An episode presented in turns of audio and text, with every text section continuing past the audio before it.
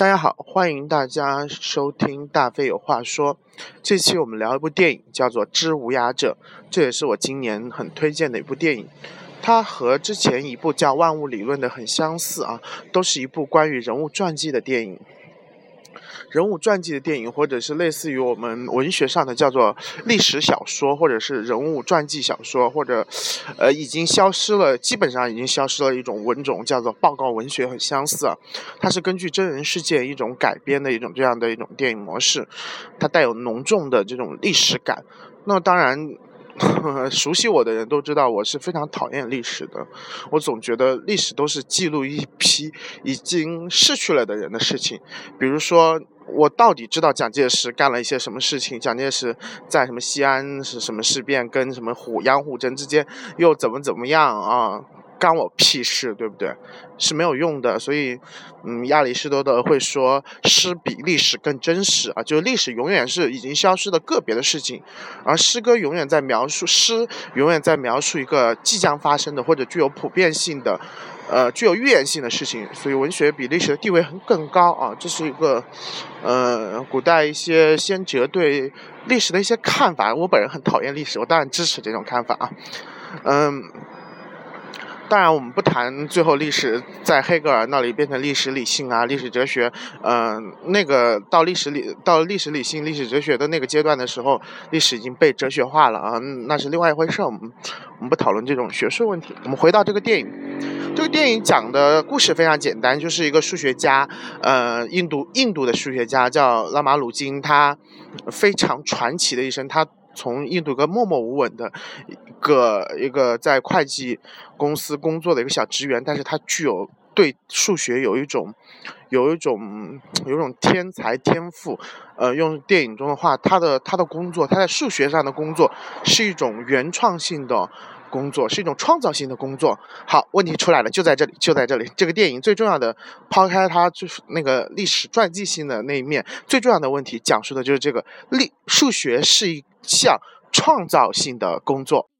发现了没？发现了没？如果对文学、历史、科学这些东西非常感兴趣，或者是，呃，这方面的学生可能会注意到了，这里面是有问题的。呃，我再引证一下《万物理论》里面的那个霍金，《万物理论》也是关于霍金那部电影。霍金他，嗯，你知道他得了那个，呃，这个这个症之后，全身僵硬之后，他在他的博士答辩的时候。别人问他，他说：“你你到底想干嘛？”他他就说：“我想为这个无序的混乱的宇宙找到一个优雅的、简单的公式。优雅而简单的公式。问题出来，优雅和简单，你注意一下，数学是一个创造性的工作，物理学或者我们说的天文物理、宇宙物理学是一门要寻找一个优雅而简单的一个东西。好，这里面出了什么问题？”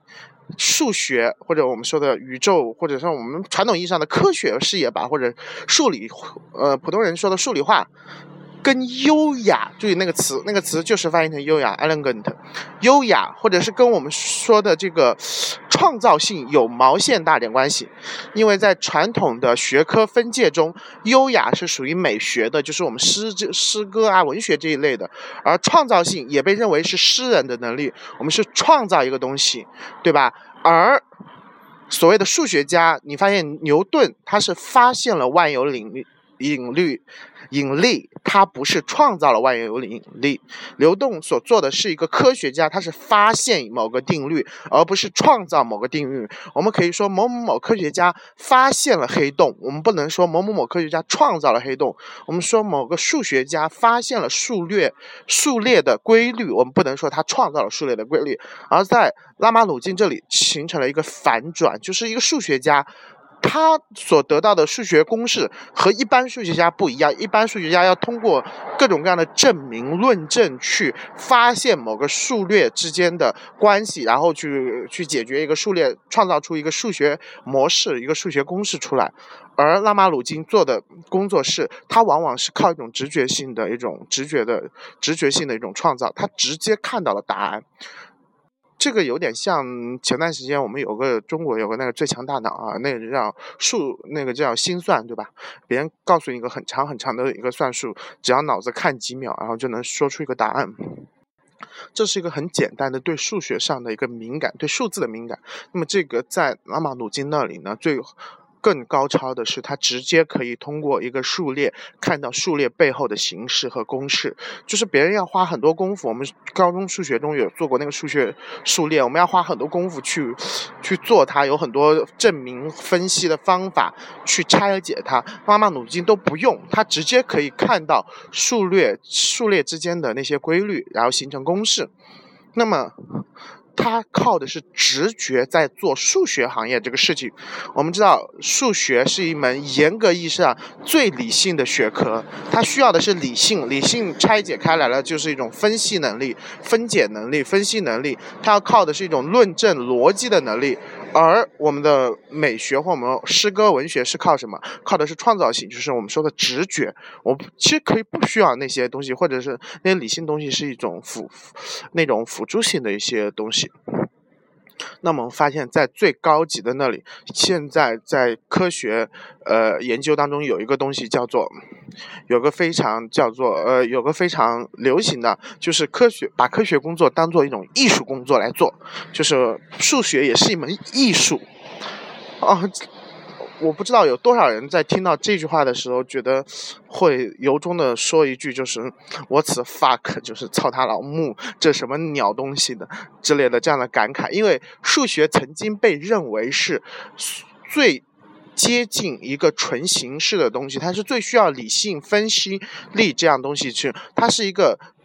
跟我们人本身最远的一个东西，我们人本身的情感性啊，那些非理性最远，它是一个纯理性的数的一个外在于人的客观性的一个这样的一个东西。在什么时候开始，数学科学也开始讲艺术了？说科学要艺术化，或者是现在我所呃研究的一个理论家，他就会讲。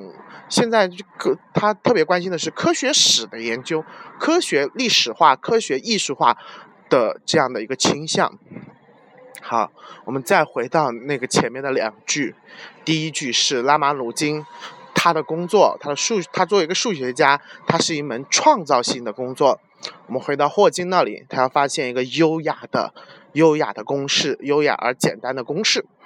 好，我们再反转到。科文学家，或者是我们的传统的呃传统的文学家，或者是文史家，就是我们说的社会学的家，就是传统认为跟科学的这种分析性还是有一些距离的这样的一些人文学科的一些学者，他们在讨论什么？他们近些年讨论的叫做呃，已经已经他们其其实所。一个源头叫实证主义，但是实证主义已经被颠破了啊！现在走的一个新实证主义的道路，嗯，讲的是什么？就是我们应该用科学的角度去研究我们社会学或者是文史、文学、历史中的一些事情。所以讲，我们要用大数据分析来研究我们的文学，我们要让文学的研究尽量的客观化，让它的科学化，让它更加的有序，让它更加的理性。